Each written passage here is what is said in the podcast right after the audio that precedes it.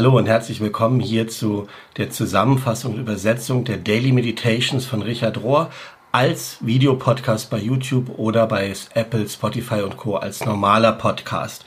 Die Meditations in dieser Woche vom 7. bis zum 13. Juni sind überschrieben mit der Überschrift Kontemplation und Rassismus. Und sie fängt an mit der Frage, bin ich als nächstes dran?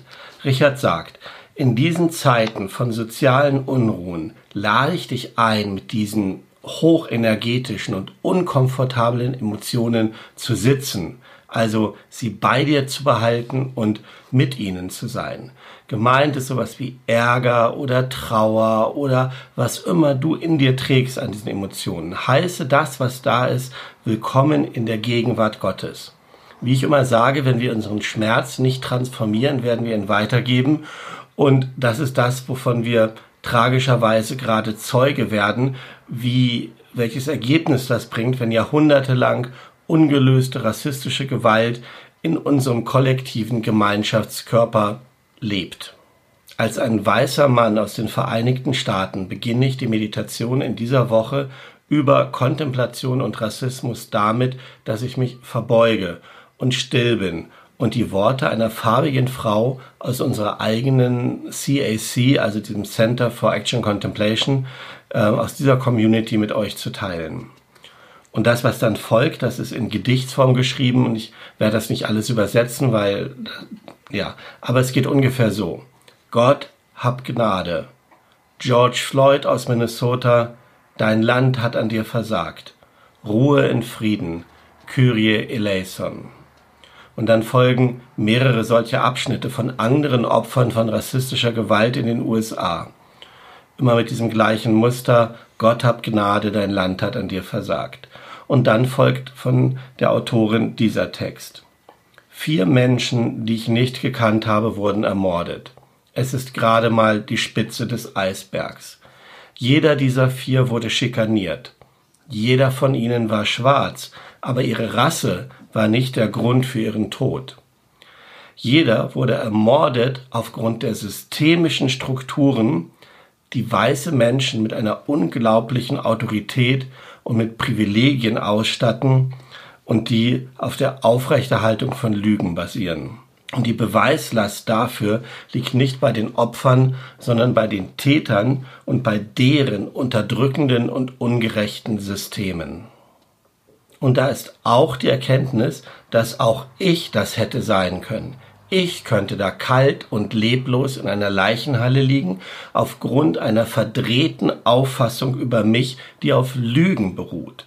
Vielleicht werde ich es das nächste Mal sein, nicht aufgrund dessen, was ich bin, sondern aufgrund dessen, wie du mich siehst im Verhältnis dazu, wie du dich selber siehst. Welche Lügen glaubst du über mich? Welche Lügen glaubst du über dich selber? Richard wieder über die unausgesprochenen Privilegien weiß zu sein. Richard sagt, für eine lange Zeit habe ich wahrscheinlich naiv gehofft, dass Rassismus etwas aus der Vergangenheit ist. Diejenigen von uns, die weiß sind, haben es schwer einzusehen, dass wir ständig eine besondere Behandlung erfahren, weil das ganze System so aufgebaut ist, dass es Menschen mit einer weißen Hautfarbe bevorzugt. Und diese systemischen weißen Privilegien machen es schwerer für uns, die Erfahrung, die Erfahrung von farbigen Menschen als gültig und real anzuerkennen.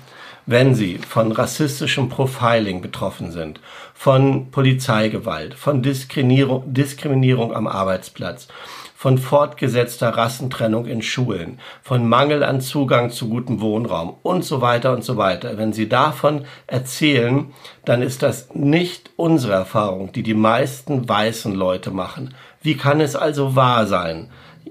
Aber jetzt, in dieser gegenwärtigen Zeit, wird uns gezeigt, wie limitiert unsere eigene Sicht ist. Power, das kannst du übersetzen mit Kraft oder auch Autorität, Power ganz genauso wie Privilegien werden niemals ohne Kampf aufgegeben.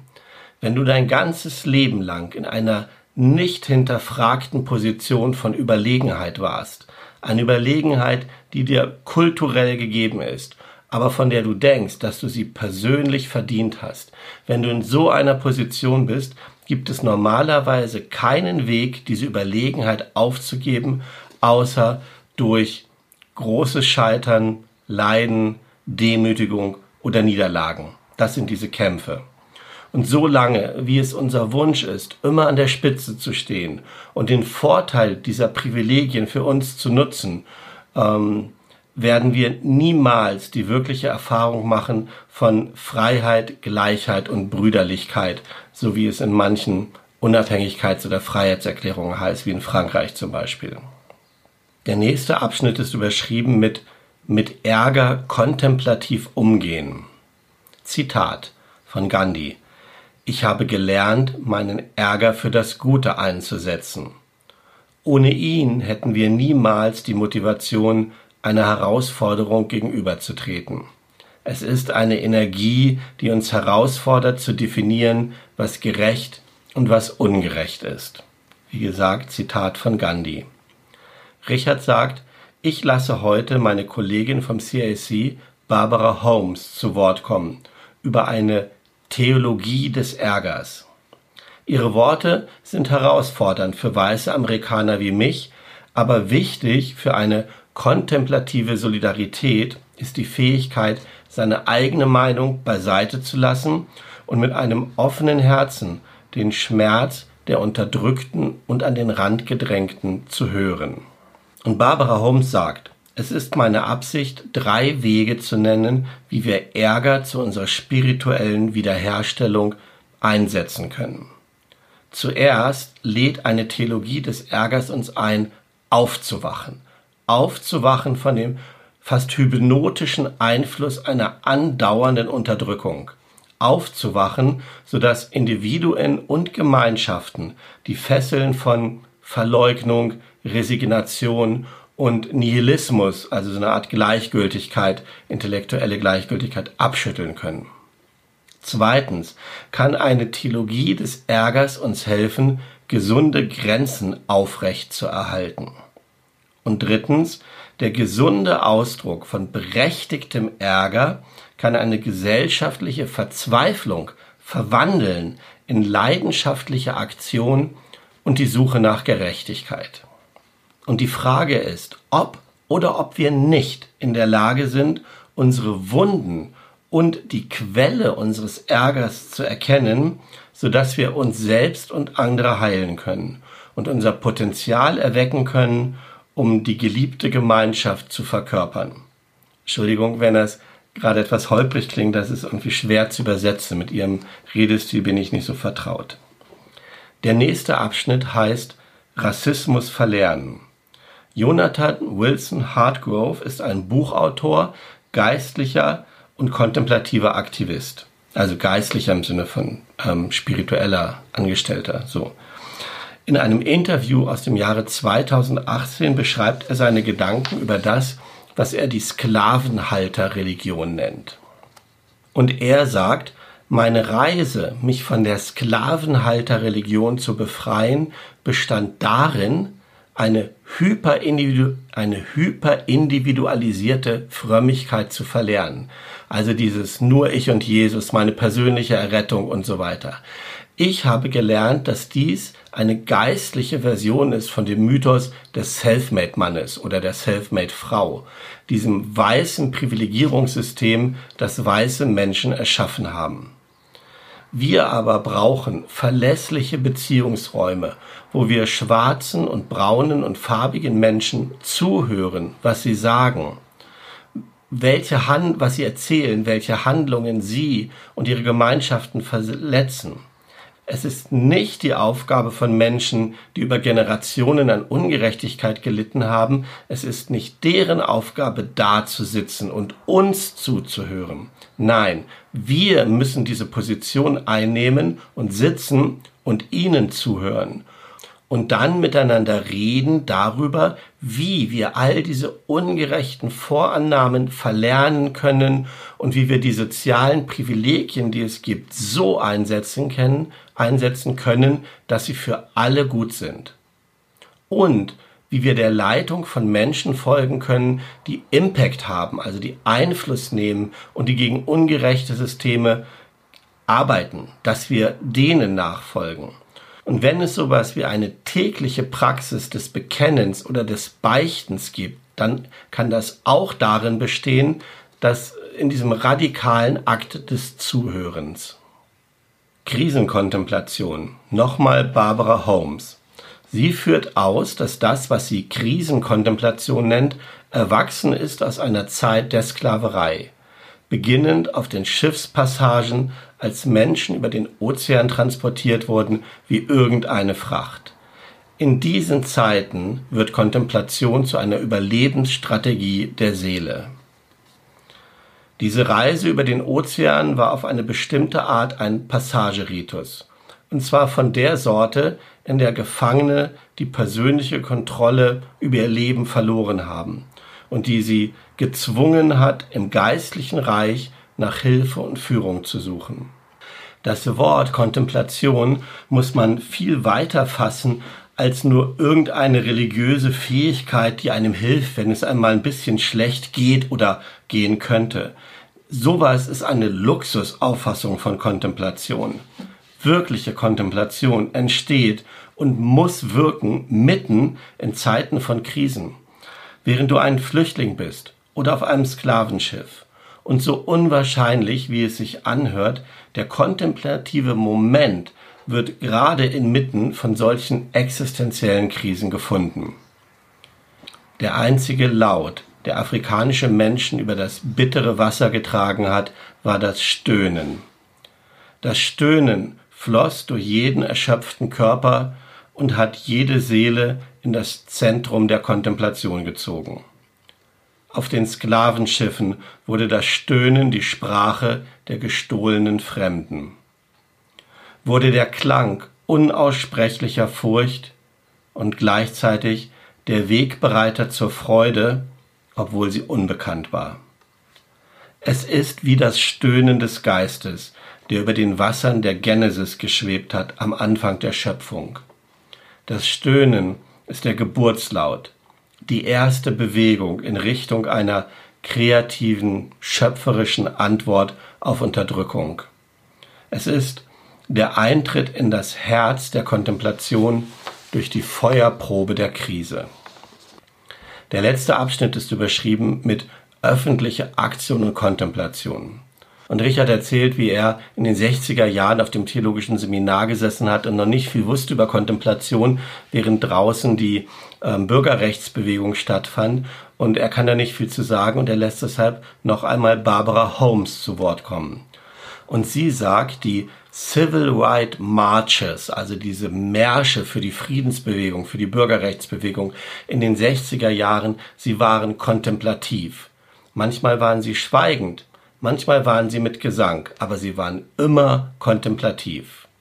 Und das zu verstehen ist wichtig, ja, wenn es um den Kontext geht von dieser verzweifelten Suche nach Gerechtigkeit, während Weiße auf sicheren Bürgersteigen sicher die Straße überqueren, während weiße Kinder von der Nationalgarde manchmal zur Schule eskortiert werden, marschieren die schwarzen Menschen auf der Straße mit diesem Lied Jesus liebt mich, obwohl die, die ganze, ähm, das, die ganze Realität ihnen das Gegenteil zu sagen scheint. Und dann dieses Lied zu singen, Jesus liebt mich, ist wie eine Hymne ähm, des Glaubens geworden für schwarze Leute. Wie ein spirituelles Erdbeben war das. Diese Märsche und die Entschlossenheit derer, die da marschiert sind, hat den Glauben unserer Vorväter und Vormütter geformt. Jeder Schritt war eine Ankündigung der ungeborenen Hoffnung. Dieser heilige Akt des Gehens begann damals meistens mit Zeiten des Gebetes, mit Predigten, mit Singen, mit Zeiten, die die Leute vorbereitet haben auf diesen, auf diesen Marsch, auf das Marschieren in Richtung Hoffnung. Und die Konsequenz dieser Bewegung, dieser Bewegung von der Kirche auf die Straße, das selbst, das Marschieren war ein ritueller Akt des öffentlichen Glaubens, war ein Marschieren hin zu dem Reich Gottes. So, das waren die Betrachtungen von dieser Woche und ich finde es ganz vernünftig, dass Richard da nicht viel selber gesagt hat, weil geht mir auch so, dass ich denke, ist eher die Zeit zu schweigen und zuzuhören. Mm, und das waren die Betrachtungen. Und auch bei der Praxis gibt es keine Übung, keine Ratschläge, nichts, was du tun könntest, sondern einfach nochmal ein paar Überlegungen. Und die sind überschrieben mit Crying all the way. Den ganzen Weg weinend oder schreiend. Und das was dann kommt, ist mehr so ein Text, ähm, eine Überlegung, es ist keine Anleitung. Und es geht darum, löse nicht so schnell die Probleme, sondern bleib erstmal dabei stehen. Ähm, dieses Mitgehen und Durchhalten dazugehören. Ja. Und das erinnert mich, das kann ich vielleicht erzählen, als ich damals im CAC war und diesen Kurs gemacht hat über Aktion und Kontemplation, da war ein Teil davon eine, ähm, ein, Exkursion ist ein blödes Wort, ein Hinübergehen nach Mexiko in den Slum, nach äh, Juarez. Ähm, und dann wurden wir instruiert und wir gesagt, wenn ihr da seht, wenn ihr da auf den Müllbergen seid, wo die wohnen, wenn ihr diese Armut seht, wenn ihr, wenn ihr all das seht, ja, dann versucht nicht so schnell das zu lösen. Versucht nicht irgendwie da 10 Dollar zu geben und den Kindern oder irgendwann was zu schenken, ihnen eine Freude zu machen. Das, das, sondern sei da und sei mit dem Elend und sei mit der Armut und sei auch mit der Hoffnung und der Verzweiflung, äh, die dort ist. Wenn du da ein bisschen was gibst, ja, dann dient das nur deinem Ego, die Erleichterung zu verschaffen und dich da gut zu fühlen und dem auszuweichen, ja. Das war das, was sie uns damals gelehrt haben und ich glaube, das ist das, was hier in diesem, dieser praktischen Anleitung gemeint ist. Und es heißt da dann noch, es gibt Erfahrungen, durch die wir durch müssen, crying all the way. Den ganzen Weg weinend, den ganzen Weg schreiend. Es gibt Erfahrungen, die sind so überwältigend, dass wir so, so Furcht einflößen, dass wir uns nicht vorstellen können, da kontemplativ zu sein. Und trotzdem müssen wir sie aushalten und müssen wir sie annehmen. Und letzten Endes, wie bisher ausgeführt wurde, ist das der, Kon der, das Herz von Kontemplation. Manchmal crying all the way. Das war's von dieser Woche. Schweres Thema angesichts dessen, was aktuell auf der Welt los ist. Aber vielleicht genau der richtige Impuls. Einfach da sitzen, zuhören, ähm, mitleiden, mitweinen, Anteil nehmen. Ich glaube, das ist das Beste, was wir im Moment tun können. Und dafür wünsche ich dir alles Gute, dass du Wege finden mögest, das für dich umzusetzen in dieser Woche. Und Gott sei mit dir, wie mit allen Menschen. Amen.